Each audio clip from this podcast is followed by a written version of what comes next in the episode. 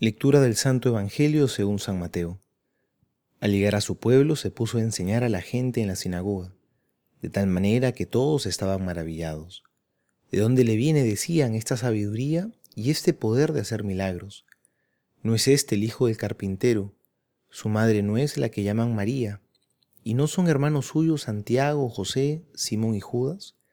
¿Y acaso no viven entre nosotros todas sus hermanas? ¿De dónde le vendrá todo esto?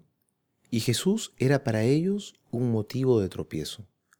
Entonces les dijo, un profeta es despreciado solamente en su pueblo y en su familia, y no hizo allí muchos milagros, a causa de la falta de fe.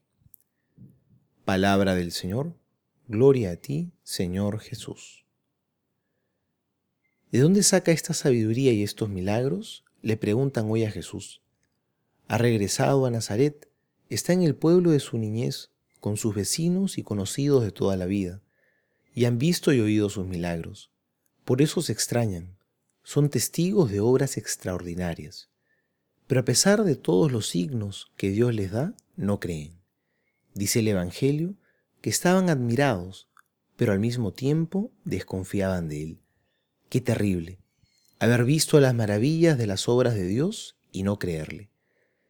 ¿Cuántas veces nos ha pasado a nosotros lo mismo? ¿Cuántas obras grandiosas Jesús ha hecho en nosotros? Pero también desconfiamos de Él.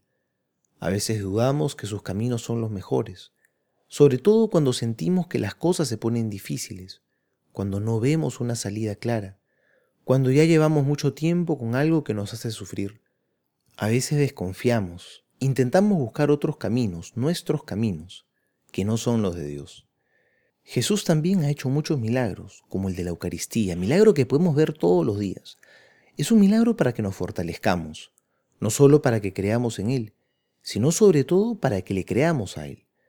No nos acostumbremos a este milagro, el milagro de la Eucaristía. Vengamos siempre con mucha devoción, con fervor en el corazón. Y pidamos la ayuda a María. ¿No es acaso su madre? decían.